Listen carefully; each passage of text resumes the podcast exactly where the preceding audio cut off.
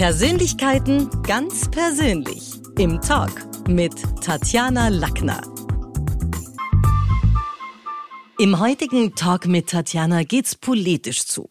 Er ist Manager, ehemaliger Politiker. Von Mai 2016 bis Dezember 2017 war er Bundeskanzler der Republik Österreich sowie von 2016 bis 2018 Parteivorsitzender der Sozialdemokratischen Partei.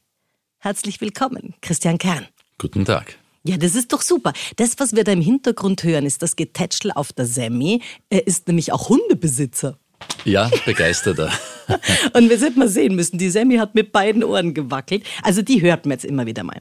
Meine erste Bitte, stellen Sie sich doch unserer Podcast-Community mal ganz, ganz kurz selber vor, vielleicht mit einigen persönlichen Informationen, die noch nicht alle kennen. Ja, ich bin äh, 57 Jahre alt mittlerweile. Autsch. Ja, das äh, ist so ein Thema. Äh, das wird nicht besser. Ich warte drauf. Ähm, bin ein neugieriger Mensch, habe unglaublich viele Interessen von Wirtschaft über Politik, über Sport, Kunst und Kultur und äh, freue mich auf unser Gespräch. Ist Alter ein Thema für Männer? Ah, scherzhaft ja, aber ehrlich gesagt, ähm, es tut nicht weh. Wie lebt man denn als ehemaliger Bundeskanzler? Seit 2016 hat man ja da einige im Amt. Also wenn ich jetzt überlege, welche Privilegien genießen Werner Feimann, Sebastian Kurz, Brigitte Bierlein, Alexander Schallenberg und Sie aktuell noch? Wofür zahlen wir da noch? Für gar nichts kann ich Ihnen versichern. Äh, das war, glaube ich, früher mal anders, wenn Politiker Pensionen bekommen haben oder wie das in Deutschland ist mit Büros, mit äh, Sekretariat äh, plus Personenschützer. In Österreich gehst du aus dem Amt raus und dann ist es vorbei. Der einzige Schutz, der heute mitgekommen ist, war die Semi. Ja, absolut. absolut. Okay, also das die heißt, denkt sich wahrscheinlich auch auf den Typ muss ich aufpassen. ja.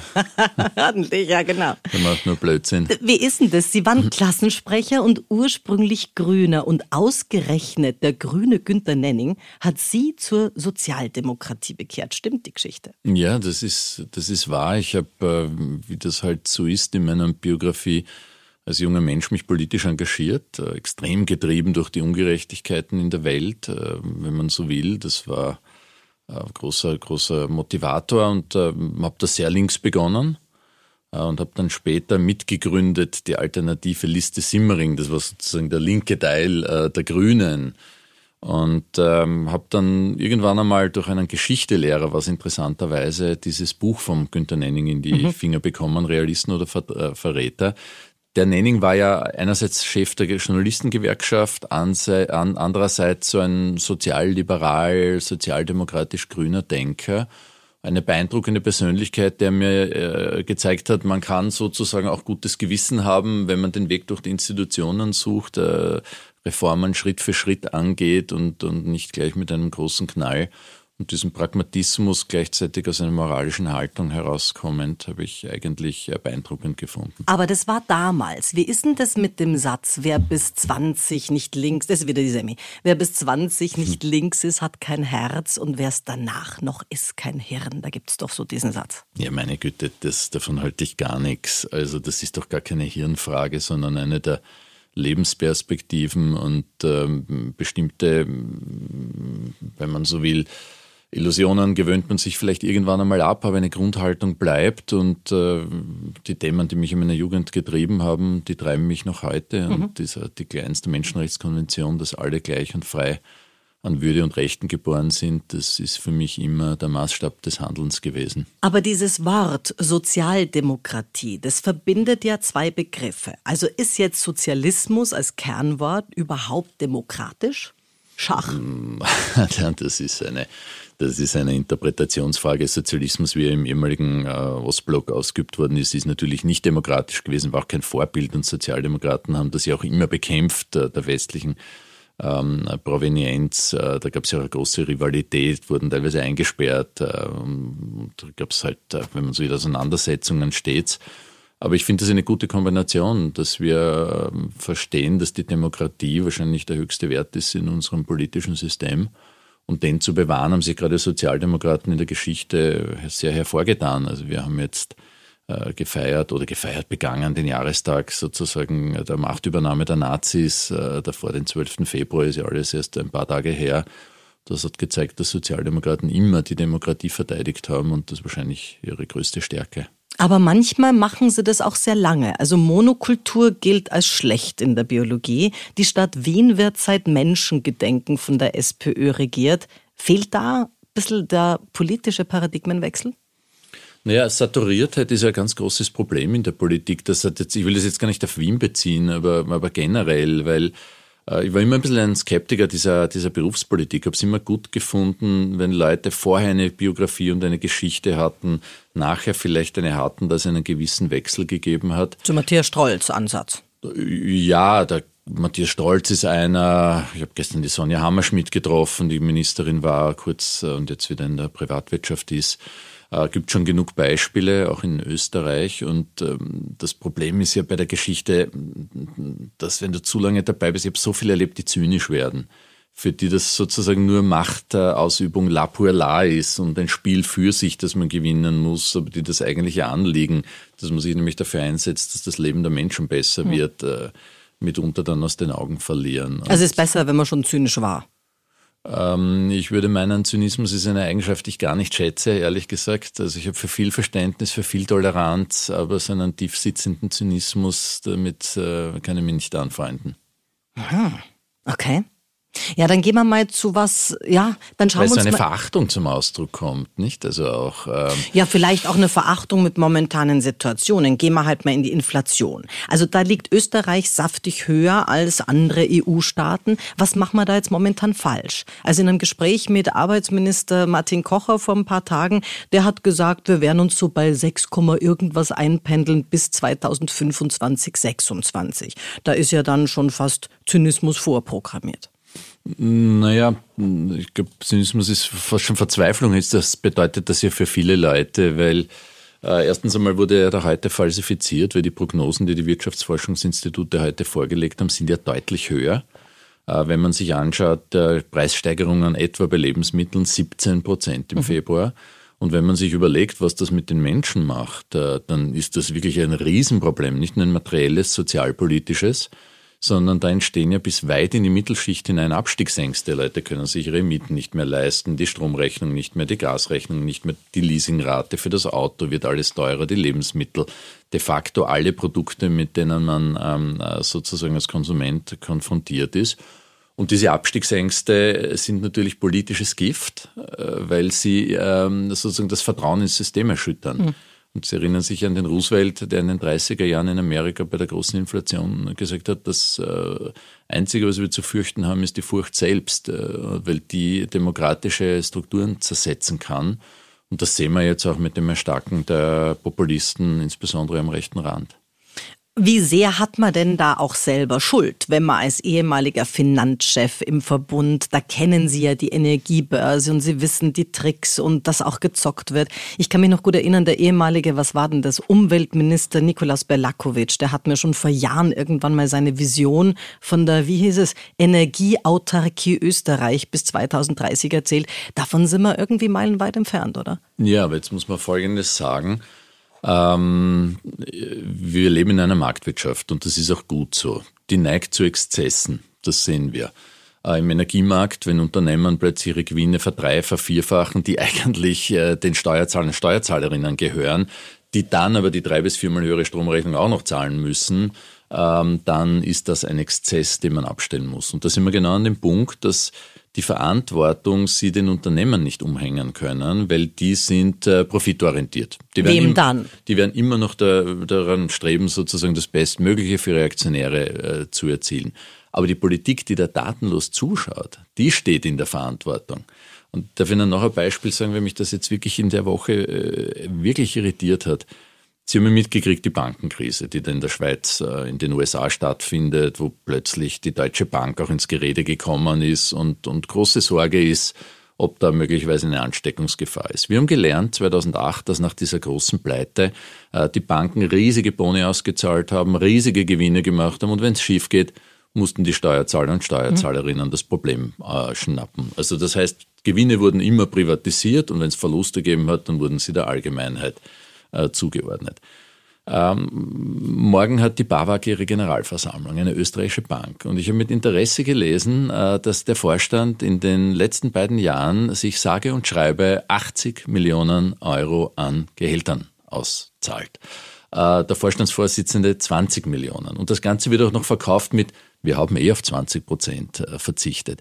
Und das ist das, wo ich meine, wo man dann aufpassen muss, dass man den sozialen Zusammenhalt bewahrt. Weil die Leute, die nicht wissen, wie sie am Ende des Monats noch über die Runden kommen, die lesen dann in der Zeitung, dass äh, es solche Exzesse gibt und wissen, wenn die Typen den Laden gegen die Wand fahren, dass erst recht wieder äh, sie das zu zahlen haben, nämlich die geschätzten Bürger und Bürgerinnen dann passt das nicht mehr. Also was heißt denn das jetzt? Weil Sie waren ja nicht nur Finanzvorstand in der Energieschose, sondern auch in der Politik, wo jetzt die Schuld liegt. Heißt es jetzt Obergrenzen für General Manager, was die Schweizer ja abgewählt haben, denn die haben ja mal gefragt, ob wir das wollen. Also das wollten die damals zum Beispiel nicht. Also was heißt das dann? Ja, also ich bin ein großer Anhänger des französischen Modells, das, glaube ich, unter dem Hollande damals eingeführt worden ist, Präsidenten, Sozialdemokraten auch die einfach Gehälter. Zufällig? Äh, nein, nicht zufällig. der der, der äh, hat Folgendes gesagt, ich, ich weiß jetzt nicht, was die Grenze war, man kann das auch beliebig diskutieren, sind es 500.000, ist es eine Million. Aber er hat gesagt, alles, was über eine Million ist, besteuern wir in Zukunft mit 75 Prozent. Man kann auch beliebig sagen 90 Prozent oder sonst was ähm, wenn man so möchte. Und das halte ich zum Beispiel für einen interessanten Vorschlag. Muss man politisch umsetzen. Mhm. Okay.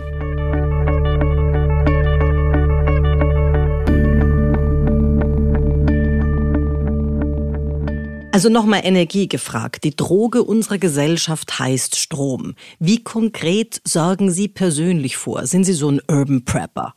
Nein, ich glaube auch nicht an das, äh, an das Blackout. Äh, ähm, natürlich ist das immer Warum ein nicht? Wir sind doch allein in dem Jahr angeblich schon zweimal vorbeigeschrammt, weil zwischen ja. Portugal und Rumänien die Netze und Verbindungen wackeln, oder? Also ja, also erstens einmal in den Netzausbau investieren ist natürlich klug und das muss man machen und das muss man europäisch machen und da haben wir uns in Europa viel zu lange in nationalstaatlichen äh, Orgien ergangen und grenzüberschreitende Leitungen nicht gebaut. Nur ich habe immer ein bisschen den Verdacht, äh, das zieht man heran, um Veränderungen damit zu verhindern, um zu sagen, okay, Schatz, es ist alles so gefährlich, wir müssen leider hohe Tarife verlangen und wir können leider an unserem Geschäftsmodell gar nichts ändern. Inwieweit ist auch das ähm, ein Demokratisierungsprozess, weil inwieweit müssen wir die dezentrale Produktion und Speicherung von Energie fördern, ganz massiv äh, am besten auf jedes Dach eine Photovoltaikanlage, in jedem Spach, in, in jedem Keller eine Batterie. Und in Wahrheit, wenn das passiert, verlieren natürlich die großen Energieversorger an Macht und wirtschaftlichen Einfluss. Deshalb hassen die das oder wollen das nicht. Äh, aber das, das muss die Zukunft sein. aber ist es nicht in Wirklichkeit eine Frage, dass wir langsam mal überlegen müssen, wie können wir Strom transportieren? Denn wir hätten ja, also wenn ich jetzt mal die Idee nehme, Solarpaneele, äh, also da können wir ja, ich weiß nicht, den afrikanischen Kontinent und die Wüsten pflastern damit de facto. Die Frage ist ja immer nur, wie kriegen wir es von dort nach Rotterdam zum Beispiel? Also es geht doch immer um den Transport ja, von Strom. Wobei ich rede jetzt vom eigenen Hausdach und dem eigenen Keller, da haben wir wahnsinnig viel Potenzial, wenn Sie sich die ganzen Flächen, die schon versiegelt sind durch Fabriken, Fabrikshallen, durch Hausdächer anschauen. Hm. Da könnte man wirklich eine große, große Initiative generalstabsmäßig planen. Und der Vorteil ist, das kostet natürlich im ersten Schritt einmal Geld. Aber wenn Sie mehr Strom produzieren, der die Nachfrage übersteigt, geht der Preis runter. Das ist Marktwirtschaft und am Ende wird das System dadurch wesentlich billiger. Dann wären wir alle kleine Finanzvorstände in Energiehaushalten. Mm, ja, kleine E-Werker. Ja, kleine E-Werker. Ja. Also das heißt, im Hause Kern wird nicht urban gepreppert. Da gibt es jetzt keine Vorbereitung für Blackout. Also ich habe einen Spaghetti-Vorrat für ein paar Tage. okay, Tomaten, also nicht. Und Tomatensuger auch. Okay, also. Gut. Nein, also ich will das, also will das jetzt nicht ins Lächerliche ziehen. Das macht schon auch einen gewissen Sinn. Äh, wir leben in unsicheren Zeiten, aber ich möchte jetzt keine Panik verbreiten, weil mhm. das ist ja gesellschaftlich. Ich meine, was sollen die Leute äh, sich denken? Die haben Covid überstanden, dann haben sie den Klimawandel und die Katastrophe, die auf uns zukommt, jetzt die Gefahr eines Atomkriegs durch Russland. Also wenn wir denen jetzt auch noch erzählen, äh, mhm. demnächst äh, werden sie untergehen und am Campingklo eure Notdurft verrichten. Ich weiß nicht. Aber gehen wir mal in diese andere Klimasache. Ed Klimakleber. Ist die letzte Generation noch zu retten? Wie anmaßend ist es auch zu sagen, wir sind die letzte Generation? Also ich bin ehrlich gesagt mit einer gewissen Sympathie diesen jungen Leuten gegenüber. Und ja, ich bin auch schon dreimal im Stau hinter äh, solchen Aktionen gestanden. Freut man sich nicht, wenn man es eilig hat, im Besonderen nicht. Äh, die Wahrheit ist, ich stehe aber lieber hinter denen im Stau als hinter den äh, Impfverweigerern und Entwurmungsmittelfans. Ähm, weil ich weiß, äh, die haben einen richtigen Punkt und wir reden ja hier nicht über den Klimawandel, sondern wir reden über die Ausrottung der Menschheit. Und dass man hier entschlossener vorgeht, diese Idee verstehe ich. Nicht jede, also es gibt dann Dinge, die finde ich sind dann Geschmacksfragen, wo ich dann auch nicht mehr mit kann. Aber wenn junge Leute, ich meine, Sie mich gefragt am Anfang, wo ich herkomme, ich meine, ich war auch für die Weltrevolution und für die Vergesellschaftung der Produktionsmittel. No, ist aber nichts geworden. Äh, ist nichts geworden. Aber es war gut so, weil am Ende bewegt man doch äh, etwas in die richtige Richtung. Ne? Auch wenn man die großen Ziele nicht erreicht, äh, gibt es einen Fortschritt. Aber ist es nicht auch Wein versus Wasser? Ich meine, Sie sind Unternehmer. Die SPÖ ist eine Arbeiterbewegung. Sie sind sehr wohlhabend. Die SPÖ macht sich hingegen vor allem für Einkommensschwächere stark. Wählt man jetzt eine Partei der Gesinnung wegen oder hat das, also hat das mit dem eigenen Lifestyle dann gar nichts mehr zu tun? Was ist das? Nein, also ich bin ja der Meinung, dass man äh, nicht äh, arm sein muss, um gegen die Armut äh, zu kämpfen. Also ich, also ich, bin ja nicht der Meinung, dass man arm sein muss. Man muss auch nicht um reich sein, um Reiche nicht zu mögen. Also klar. Ja, ja, nein. Also das, da steht äh, ehrlich gesagt ja kein Zusammenhang. Da geht es um ein Gerechtigkeitsempfinden, da geht es um eine Gesellschaft, in der wir leben wollen. Äh, ich glaube, die Reichen haben gutes Interesse daran, äh, dass alle anderen auch auskommen können und ihnen nicht die Scheiben aus Verzweiflung einschlagen. Äh, ich glaube, das sollte Konsens in unserem Land sein und das war es ja auch, weil äh, wir haben ja in Österreich eine relativ gerechte Gesellschaft, einen relativ guten Sozialstaat, mhm. ein relativ gutes Pensionssystem. Noch. Äh, ja, Sie sagen es. Äh, aber ähm, ich glaube, auf dem kann man ja aufbauen und muss nicht in Verzweiflung geraten. Und das waren Sozialdemokraten. Und im Übrigen, wenn ich das sagen darf, wenn Sie sich die Geschichte der Vorsitzenden anschauen, von Viktor Adler, Otto Bauer, der wichtigste Ideologe, später dann Kreisky, ähm, das sind ja alles Leute des bürgerlichen Milieus. Mhm. Ich komme nicht aus einem bürgerlichen Milieu. Alles, was ich habe, habe ich mir selber erarbeitet. Ähm, aber das ist ja nicht so ungewöhnlich. Aber was ist mit diesen Wechselwählern oder auch so, ich meine, wir sind ja alle irgendwie sympathische Doppelmoralisten. Also wenn man jetzt sagt, da hat man schon das Gefühl, manche wählen als Ausgleichssport. Also viele aus dieser Kaffeelatte mit Hafermilch-Community, die lesen Standard, fahren sowohl das Lastenfahrrad als auch Elektro-SUVs und wählen dann aber überzeugt grün. Geht warum, sich das alles warum, aus? Warum machen sie die schlecht? Weil wenn ich eine Ideologie habe, dann geht es doch schon um Walk what you talk. Also ich kann jetzt nicht sagen, ich möchte eine Diät machen und schreibe mir jetzt einmal die nächsten drei Wochen in der Oberla ein, sondern entweder oder. Nein, aber bleiben wir doch pragmatisch, weil wenn wir so konsequent sind und sagen, wir wollen äh, sozusagen äh, alles bannen, was nicht unseren moralischen Standards entspricht, dann wird es ganz finster rund um uns. Dann sind die Läden leer, in denen wir einkaufen, dann äh, gibt es keine Autos mehr auf der Straße, weil wir wissen, äh, wo das Erdöl herkommt, wir wissen, wo die Textilien herkommen, ähm, wir wissen, äh, wie sozusagen, wie ungerecht äh, Arbeit bewertet wird in Regionen, wo wir, wo wir sozusagen in den Wertschöpfungsketten äh, tief drinnen sind.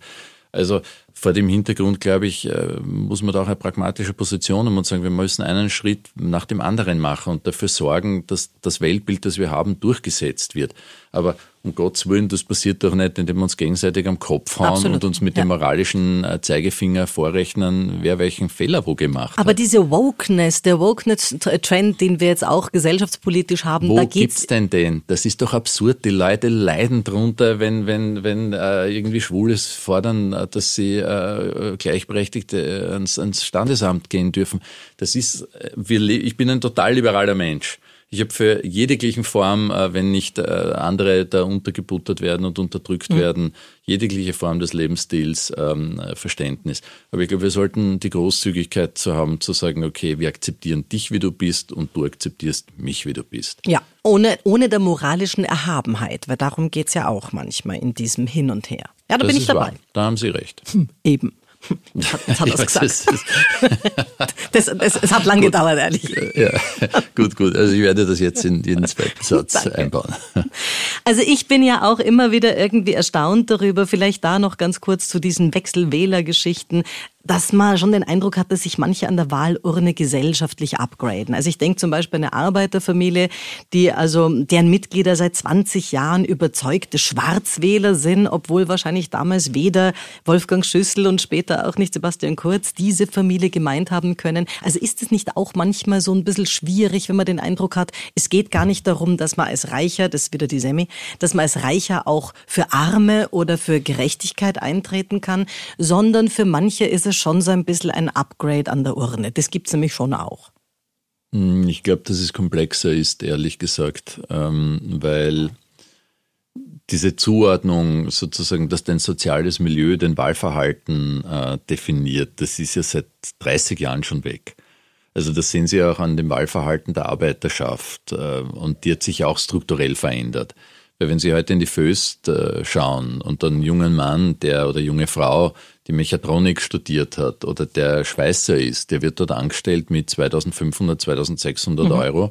Wenn er ein bisschen länger dort ist, verdient er schnell über 3000 Euro. Ich sehe es in meinem aktuellen Firma. Wir suchen Techniker ähm, für die Wartung äh, und Instandhaltung von Lokomotiven. Wir zahlen den Leuten. Das ist jetzt der Aufruf? Ja, wirklich äh, ordentliches Geld, weil äh, diese Qualifikationen so gefragt sind. So, das heißt, die sind klassische Mittelschicht in Österreich und haben klassische Mittelschichtsorgen. Die wollen einen guten Zugang zu einem Bildungssystem, die wollen ordentlich wohnen können, äh, die wollen wissen, wenn sie krank sind, dass sie einen Platz im Krankenhaus haben, versorgt werden. Also vor dem Hintergrund ist dieses mechanistische, du bist Arbeiter und wenn du ÖVP wählst, machst du einen Riesenfehler. Das kann man den Leuten nicht vorhalten, weil ihre Identität mittlerweile sich aus vielen Quellen nährt und nicht nur aus dem Umstand, was sie halt äh, äh, arbeitsrechtlich für eine Stellung haben. Okay, aber da haben wir jetzt schon, wenn wir diese 2000 Euro im Monat mehr hernehmen, ist die Frage, ist es sinnvoll, wenn aus der SPÖ laufend verkündet wird, dass man mindestens 2000 Euro im Monat verdienen muss? Weil dann hätten wir einfach, dann hätten wir schlicht Abwäscher und viele andere nicht mehr. Also und die Unternehmer sind sauer, weil die Dienstnehmer da aufgestachelt werden, die Arbeitenden sind unzufrieden, weil sie das Gefühl haben, dass sie falsch entlohnt würden. Also damit wird die Schere Schwere der Verständigung schon größer. Also wenn man jetzt das bedingungslose Grundeinkommen einfädeln will, dann doch nicht so wie immer wieder SPÖ tendiert aus über die Hintertür, sondern muss man es auf der Zeile kommunizieren, oder? Ja, aber das, das sind ja zwei verschiedene Paar Schuhe, glaube ich, weil wenn jemand arbeitet, dann soll er anständig davon leben können. Das war immer im Prinzip, du arbeitest und äh, sollst dementsprechend deine Würde auch daraus beziehen, einen anständigen Lebensunterhalt haben. Ähm, Im Übrigen ein Problem in unserem gesamten Steuer- und, und, und Abgabensystem, weil Arbeit einfach, egal ob Selbstständige oder Unselbstständige, heute fast schon penalisiert wird gegenüber Vermögenseinkommen. Also das ist ja auch aus dem Ruder gelaufen. Ähm, also das. Aber trotzdem ist die Diskussion ja schon immer auch mit dem Augenmerk, wäre es nicht schlauer, wir hätten die Grundbedürfnisse gedeckt. Es ist ja schon auch immer so ein bisschen eine Frage des bedingungslosen Grundeinkommens, wo ich finde, natürlich ist es momentan, wird es noch über Kollektivverträge sich unterhalten, aber auf der Zeile sagt es aus der SPÖ niemand. Nein, ich weiß nicht genau, wie Sie das meinen, aber ich, hab, äh, ich will jetzt nicht die SPÖ rechtfertigen, das ist überhaupt nicht meine Rolle. Also ich bin dort Mitglied Simples, aber mehr nicht. Äh, aber der Punkt ist ja, ähm, wir haben ja ein gutes System, dass Gewerkschaften Kollektivverträge verhandeln äh, und sich dort mit den Arbeitnehmern zusammensetzen, sozialpartnerschaftlich und überlegen, was da geht. Mhm. Dass es da Sektoren gibt, wo die Mindestlöhne zu nieder sind, steht völlig außer Streit. Da gehört was gemacht, wissen die Gewerkschaften gut. Dabei sollte man sie unterstützen, nämlich alle miteinander in der Gesellschaft. Und da gibt es aber eine zweite Gruppe, die immer wieder überbleibt. Das sind äh, EPUs und kleine Selbstständige, mhm. die meistens nicht so eine starke Vertretung haben, die gerade jetzt in diesem Inflationsumfeld besonders leiden. Äh, um die muss man sich auch kümmern. Die haben auch keinen politischen Anwalt. Wem wählen Unternehmer die? haben auch keine Organisation in dem Sinn. Ja, die haben die Wirtschaftskammer und die Industriellenvereinigung, aber ich äh, verstehe Urwitzig. ein bisschen den Punkt, den mhm. Sie. also ich meine, wir leben, in einem, wir leben in einem Land, ja. wo zwischen einem Geschäft und einem Unternehmen überhaupt nicht einmal unterschieden wird. Also wo ja. eine das Gefühl hat, sie ist Unternehmerin, obwohl sie de facto ein Geschäft hat. Also da ist jetzt die IQ4 für Unternehmerschaft wahrscheinlich auch enden wollend. Ja, wobei ich darauf hinweisen möchte, dass diese Leute, diese kleinen Selbstständigen und Gewerbetreibenden unsere Wirtschaft äh, ausmachen. Das ist das Rückgrat äh, unserer ja, Gesellschaft. Ja, danke. Sie auch. Ja, Sie auch. Ist, es wäre ja. wieder an der Zeit. Das ist schon Frage zwei jetzt hier.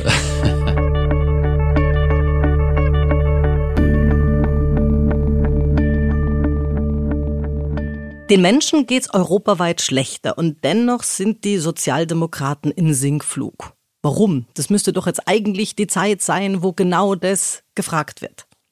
Ja, da haben Sie recht, aber auch da wiederum äh, Norwegen, Dänemark, äh, Portugal, Spanien, Deutschland. Noch. Äh, naja, nicht noch, sondern das ist eigentlich eine Entwicklung der letzten drei, vier, fünf Jahre dass wir wieder mehr sozialdemokratische Regierungschefs haben. Ich weiß nicht, ob Scholz-Sumat bei der nächsten Wahl noch gewählt würde. Ja, aber matter of fact ist, Fakt ist, er ist gewählt worden. Und zwar gar nicht vor lang, allzu langer Zeit. Und er ist im Amt und quietschlebendig, wie er jetzt in den letzten Tagen ähm, ja auch bewiesen hat.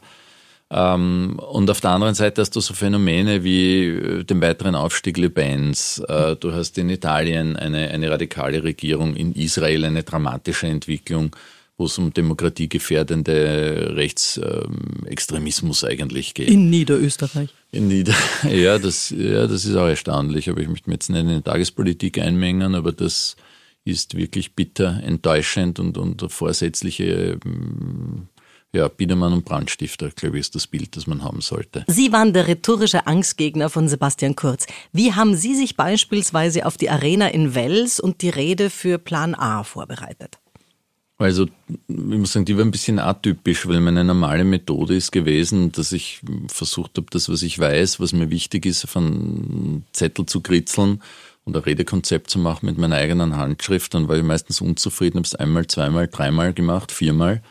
Und dann weißt du es eh auswendig, was mhm. du sagen willst oder ungefähr, was du sagen willst. Also das war aus meiner Sicht immer die beste Form der Vorbereitung. Wales war natürlich äh, damals eine Landmark-Rede. Ich glaube, die hat zwei Stunden oder so gedauert in der Größenordnung. War Und für die österreichische Innenpolitik ein, ein Novum in ja, der Form? war eigentlich als 40 Minuten geplant, aber wir haben da lange, lange inhaltlich gearbeitet, lange, lange uns mit den Inhalten auseinandergesetzt und ich habe dann versucht, den Leuten zu sagen, was ich mir denke. Da gab es aber die, ähm, da haben wir vorher schon ein, ein, ein Skript gemacht. Äh, das äh, mein Freund Rudi Fussi mit mir gemeinsam äh, bearbeitet und erstellt hat. Ich habe es dann immer wieder korrigiert. Und wenn man so will, so die ersten zehn Minuten der Rede haben auch diesem Skript gefolgt und dann ist das Extemporieren gekommen, weil wenn ich den Leuten vorher gesagt habe, Burschen, ich rede zwei Stunden, mhm. wären alle eingegangen. Aber das war das Ziel, äh, zu zeigen, dass wir eine Gesamtvision für Österreich brauchen, nicht Einzelmaßnahmen sondern der Versuch, aus meiner Sicht zu erklären, wie ich das Land sehe und wie man es in die Zukunft bringen sollte. Ja, das war schon cool. Es hat ja. Lob gegeben und das war auch irgendwie neu. Und da kommt aber jetzt die Frage, gerade aus der SPÖ hat man in der Ära Kurz immer wieder gehört, und das bin ich auch oft bei Interviews gefragt, wann ist der wirklich so ein guter, guter Rhetoriker? Ich konnte es ja fast nicht mehr hören. Aber immer wieder kam da die Geschichte, na gut, der ist halt auch gecoacht. Also bitte niemand würde einem Nationalspieler im Fußball vorwerfen, trainiert zu sein. Haben da nicht manche Politiker ihr professionelles Handwerk, das da jetzt beziehungsvollerweise im Mundwerk liegt, irgendwie falsch verstanden? Na, ich finde das auch völlig legitim, wenn das Leute machen, aber ich meine, ich bin im Parlament gesessen, in der ersten Reihe als Oppositionsführer und habe mir die Regierungsbank angeschaut und das war dann teilweise wirklich albern. Die haben alle dieselben Handbewegungen gehabt, alle dieselben Wörter verwendet. Ja, schlecht gecoacht. Wo ich mir dann gedacht habe, Freunde, mhm. irgendwie habt ihr ihr Leben auch noch. Ähm, äh, ich muss gestehen, ich war ein bisschen die Gegenthese, weil äh, Wales war ja eine wunderbare Geschichte, ich weiß noch äh, super gut, damals war der Bundesgeschäftsführer, der Georg Niedermühlbichler, der hat das alles vorbereitet. Und wir haben uns bewusst für Wels entschieden, weil dort hat ein Freiheitlicher den Bürgermeistersessel gewonnen. Wir waren dann bei der Nationalratswahl dort die Nummer eins wieder, aber, aber Van der Bellen hatte auch die Mehrheit dort. Aber äh, das war so ein Battle, Battlefield, wenn man so will, Battleground. Und ähm, der, der Georg hat mir immer gesagt, du, die Bühne wird so und so sein, schau dir das einmal an. Und ich habe gesagt, ich habe jetzt keine Zeit mehr, die Bühne anzuschauen, wie der Bühne sein, da steht der Pult hin und genug Wasser, trinke immer viel dabei und dann, dann, dann wird das schon werden. Und dann bin ich in diese Halle gekommen und ich habe geglaubt, mich trifft der Schlag, mhm. weil die Situation und die Anordnung war, dass du in der Mitte standst und auf allen vier Seiten Wie beim Frauenwrestling. Ja. Äh, das habe ich noch nie gesehen. Äh, und das ist natürlich schon, da fühlst du dich plötzlich wahnsinnig nackt, wenn du überall die Blicke hast. Und ich weiß noch, wie in der Sekunde die Nervosität plötzlich ähm, ganz heftig war und ich dann wirklich für einen kurzen Moment echtes Lampenfieber hatte. Und der Georg hat gesagt, was ist mit dir, warum, warum habt ihr so eine Bühne gebaut? Seid ihr verrückt? Er hat gesagt, du, ich habe es dir versucht, seit drei Wochen zu sagen. Ich habe gedacht, du hast mir irgendwann zugehört und also, es war eh meine Schuld. Also yes, yes. dass ich da nicht besser vorbereitet Woran liegt es denn überhaupt, dass die verbalen Charismatiker im Hohen Haus gerade in Österreich recht dünn gesät sind? Das muss man ja schon ehrlich sagen. Ja, das ist, glaube ich, generell ein Selektionsphänomen der Politik. Wobei ich überschaue es jetzt für die SPÖ besser als für die anderen. Da gibt es schon noch sehr, sehr gute Leute in dem Nationalrat. Also die rhetorisch sehr ordentlich sind, wenn ich jetzt an äh, Philipp Kucher denke äh, von der SPÖ oder den Max Lercher, René Julia Herr, äh, die können das schon alle sehr, sehr gut, aber auch viele drinnen, die hier ähm, sehr, sehr gute Arbeit leisten. Also das Niveau ist besser, als man vermutet. Okay, gelegentlich sieht man es ja mit dem ORF ein und hat das Gefühl, no, wieder haben. Frames. Das ist jetzt unfair. Frames Lügen wurden bedauerlicherweise zum Standardinstrument in der Politik. Wo endet jetzt die Wahrheit? Weil Frames heißt ja auch Atmosphäre schaffen und sind so Halbwahrheiten auch schon Lüge. Also das Wort Flüchtlingswelle oder Klimakrise, welcher Frame ist jetzt wahr? Ich glaube, da gibt es Nuancierungen. Ähm, aber es stimmt schon, dass, dass die Lüge zu einem politischen Instrument geworden ist, spätestens mit Trump. Und äh, in der weiteren Folge mm, natürlich dort seinen Siegeszug gefeiert hat. Was mir immer wahnsinnig auf die Nerven gegangen ist, äh, ist die Form der Inszenierung. Ich habe einmal gesagt, 95 Prozent der Politik ist Inszenierung. Wenn zum Beispiel der Bundeskanzler mit dem Innenminister zur bulgarischen Grenze fährt, sich in den quasi Kampfanzug schält und mit dem Feldstecher schaut, ob die Flüchtlinge kommen, dann ist das eine rein sinnlose symbolische Handlung, weil daraus gar nichts äh, erwächst.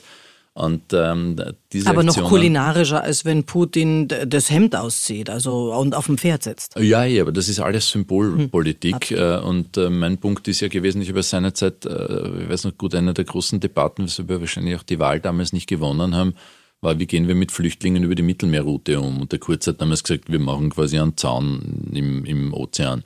Und ich habe gefunden, das ist, das ist der größte Vollholler, den ich je gehört habe. Sein populistischer Da ist er, Vollholler. der Vollholler. Ja, und das, ich habe völlig recht gehabt, weil es ist nie, es ist vorher nichts passiert, nachher nichts passiert, aber die Leute haben gesagt, super, der will die Flüchtlinge da vom, äh, ins Meer zurückdrängen und der kehren das Weiche.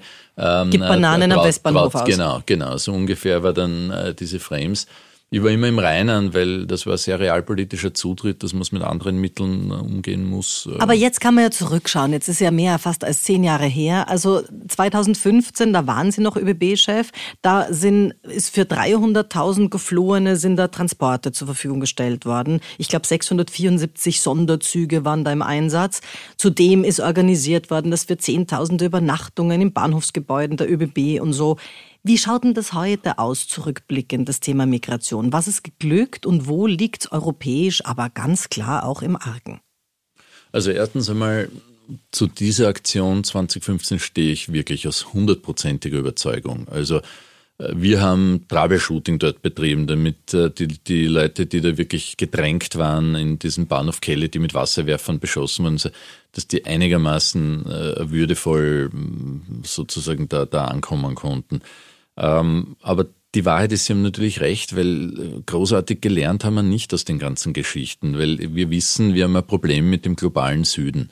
Äh, na logisch, wenn es Hungersnöte in Afrika gibt, äh, dass das Migrationswellen äh, produziert. Logisch, wenn es Kriege gibt, dass das Migrationswellen produziert. Aber logisch ist vielleicht für die Bürgermeisterin von Calais oder von Marseille, das ist eine Bürgermeisterin, die, also wirklich zu wenig, weil das ist schon heavy, wenn man mal nach Marseille oder nach Ja, fährt. aber ich sage Ihnen, an der Stelle ist es auch wahnsinnig schwer, damit umzugehen. Das Problem fängt viel früher an.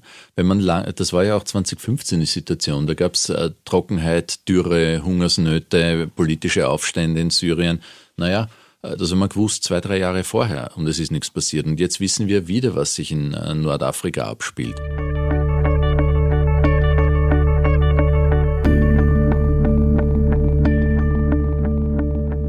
Anderes Thema. Bis vor die Tore Wiens, also bis Bratislava geht die moderne Seidenstraße und Österreich äh, hofft da natürlich auch wieder auf Profite. Auf der anderen Seite, niemand kann Xi Jinping wirtschaftlich die Daumenschrauben anlegen. Es gibt da keinen Druckhebel, der ja die Macht Chinas irgendwie bewe bewegen würde oder so, von, wegen Menschenrechte und Co. Unterschätzen wir die diesbezüglichen Gefahren? Na, ich glaube, was wir gelernt haben, ist, dass wir äh Abhängigkeiten reduzieren müssen. Das ist die Lektion des Russlandkriegs in neuralgischen Faktoren. Das betrifft Rohstoffe, das betrifft Energie, es betrifft aber auch bestimmte Produkte wie zum Beispiel Chips oder Zukunftstechnologien wie Wasserstoff, Batterien ähm, und ähnliches. Aber das heißt nicht, dass wir die Zusammenarbeit, die globale auflösen können, weil unser gesamter Wohlstand hängt daran. Und wenn Sie sich überlegen, was wir lösen müssen, zum Beispiel äh, Frieden auf der Erde zu schaffen oder den Russland-Ukraine-Konflikt zum Beispiel zu befrieden oder dem Klimawandel entschlossen entgegenzutreten, wie soll denn das ohne China, wie soll denn das ohne Indien funktionieren?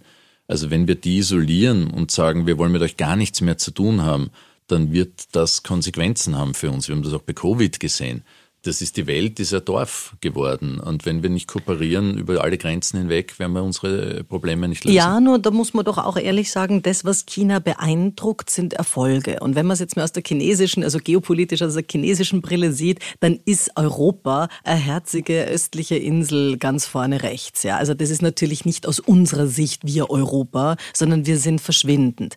Das heißt, solange wir da kommen mit Menschenrechten und Arbeitsbedingungen, ist es ja lächerlich, denn man übernimmt ja nicht die Werte der Verlierer. Und momentan sind wir wirtschaftlich nicht die Gewinner.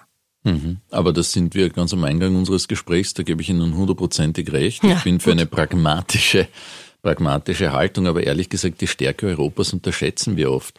Schauen Sie sich mal an, die Touristenströme. Die, die, die ganze Welt schaut Fußball Champions League, europäisches Phänomen. Die ganze Welt hat unsere äh, sozusagen kulinarischen Routinen übernommen, mhm. weil äh, vom, von, von der Pasta äh, bis, bis, äh, bis zum Schnitzel, wenn man so will. Das klingt jetzt lächerlich, aber wir haben eine unglaublich starke kulturelle Ausstrahlungskraft. Aber Und aus dem Museum des Europas von nur ein, vor ein paar hundert Jahren. Museum. Also ich sage Ihnen, wir haben heute noch, wenn Sie sich BIP pro Kopf anschauen, den Wohlstand, den wir erarbeitet haben, wirklich eine gute Position. Ja, die ist gefährdet, das ist keine Frage. Auch durch die hohen Energiekosten wird die Industrie leiden und wir müssen uns überlegen, wie wir unsere Wirtschaft transformieren können in stärker innovationsgetriebene. Mhm. Aber wir haben alle Voraussetzungen dafür. Wir brauchen nicht verzweifelt sein. Wir müssen unsere Kraft auf die Straße bringen. Und ich glaube, dass das auch äh, langsam ist in Europa, weil es einen großen Kompromiss immer erfordert, das 27, aber dass sich die Dinge in die richtige Richtung entwickeln. Das okay. sieht man jetzt bei grüner Technologie, das sieht man bei Chips. Äh, wir sind Vorreiter bei der CO2-Bepreisung. Und wir sind das Altersheim der Welt. Ja, aber dieses äh, Schicksal werden wir mit den Chinesen bald teilen, weil sie wissen, wie die Demografie dort aussieht. Ja. Äh, bis 2080 verlieren die die Hälfte der Bevölkerung, sind die Prognosen. Da schauen wir in Europa vergleichsweise gut aus. Ja, okay. Also das ist immer die Frage, wovon man startet. Aber ja, okay. Ja. Word Rap, Question Rap. Was ist die gefährlichste Idee der Welt? Mm, zu unterstellen, dass die anderen nicht auch recht haben könnten. Nein, falsch. Das ist die wichtigste Idee der Welt. Wie formuliere ich es richtig? Zu unterstellen, dass die anderen grundsätzlich nicht recht haben. Okay, gut, umgeframed. Wer ist für Sie, wer ist für Sie in der österreichischen Öffentlichkeit, darf auch schon tot sein, ein guter Rhetoriker und warum? Hm, guter Punkt. Ähm, ich muss sagen, ich habe als junger Mann im Parlament den Jörg Haider erlebt, der in keiner Weise ein Vorbild war. Aber der war eine rednerische Begabung, der hat Reden im Parlament gehalten wie Marc Anton in Julius Caesar Shakespearehaft. Also der war außergewöhnlich gut und mit seinen sonstigen Begabungen wirklich eine Außerordentlich Gefahr. gut, wenn man es jetzt runterbricht, weil, weil so bildhaft, weil so schnell, weil mhm. so schlagfertig. Weil der hatte der ganze dramaturgische Aufbau, der hatte alles. Der hat klar gesprochen, hat einen Spannungsbogen aufgebaut. Er hat es für die falsche Sache eingesetzt, da sind wir uns einig, mhm. hoffentlich. Mhm. Ja, aber, ist ja schon aber gut. rein formal war das wohl so. Okay. Lieblingsautor momentan? Ähm, John Williams e ewig Stoner, eines meiner absoluten Lieblingsbücher, okay. nicht so oft gelesen, grandioser Autor. Äh, apropos Julius Caesar, der hat auch äh, das Augustus geschrieben, mhm. aber eines seiner Bücher. Ja. Okay. Butcher's Crossing, alles lesenswert. Welche Eigenschaft würden Sie gerne Ihren Kindern weitervererbt haben, wenn man da sagt, okay, also damit kann man schon was anfangen? Mm, die Neugier. Mhm. Ich glaube, das ist eine tolle Geschichte, wenn man das hat. Man sieht jeden Tag fantastische Dinge, die einen überraschen und begeistern. Und er schaut mich an. Imagine. Was haben Sie an sich kultiviert? Ähm, was ich gelernt habe in dieser politischen Zeit, ist äh, zu verstehen oder ein Satz, äh, der da lautet, mäßige den Urteil. Sei nicht so schnell in der Einschätzung und in der Taxierung von anderen Menschen. Warum? Was ist da cool dran? Ich glaube, dass man sich oft irrt, dass man oft dem ersten Anschein folgt und hinter der Oberfläche sich ganz andere Phänomene verbinden. Und das hat auch mit Toleranz zu tun. Mäßige den Urteil. Nicht immer glauben, man weiß es. Und äh, besser als alle Es klingt so ein bisschen nach, ich bin jetzt 57. Also es hat da schon auch einen Altersaspekt, oder? Ich äh, bin biologisch, wie ich von meinem Arzt weiß, 41. nein, nein, das ist ein Privatarzt, oder? Das ist bezahlt. Also gut. nein, nein, der ist super objektiv. super objektiv. Kennt sich voll aus. Was ist denn der Unterschied? Ich sage auch voll. Sie merken voll, ich meine, ja, was so was Jugendliches, ja, Wahnsinn. Ja. Wann ist ein Mensch, also jetzt nicht intelligent, nicht schlau, nicht clever, sondern wann ist jemand Ihrer Ansicht nach intellektuell? Hm, ich glaube, das hat vielleicht mit Reflexionsfähigkeit und Bildung zu tun. Das ist jetzt aber nicht unbedingt eine Eigenschaft, die ich zu den wichtigsten und besten und schönsten von Menschen grundsätzlich halte. Das macht es interessant, sich mit so jemandem auseinanderzusetzen. Okay, okay. Ja, gut. Letzte Frage ist offen. Die darf immer der Gast noch beantworten, wenn es irgendwas gibt, was man noch sagen mag oder worauf man sich freut als nächstes, auf nächste über Unternehmungen. Hm, also ich bin ja wirklich äh, jemand, der sehr dankbar ist, äh, in dieser Geburtslotterie den Hauptgewinn Österreich gezogen zu haben. Ähm, und ich denke, dass diese Zuversicht in diesen Zeiten, dass wir alle daran arbeiten sollten, dass die wieder zurückkommt, weil ohne Optimismus entsteht nichts Großes. Das ist ein cooles Schlusswort. Vielen Dank für das Gespräch heute. Gern. Danke für die Einladung. Das war's wieder mal. Besuchen Sie mich doch in der Schule des Sprechens in Wien. Auf LinkedIn, Instagram, Facebook, Xing, YouTube und auf Clubhouse. Oder auf meinem Blog. Wo? Auf sprechen.com.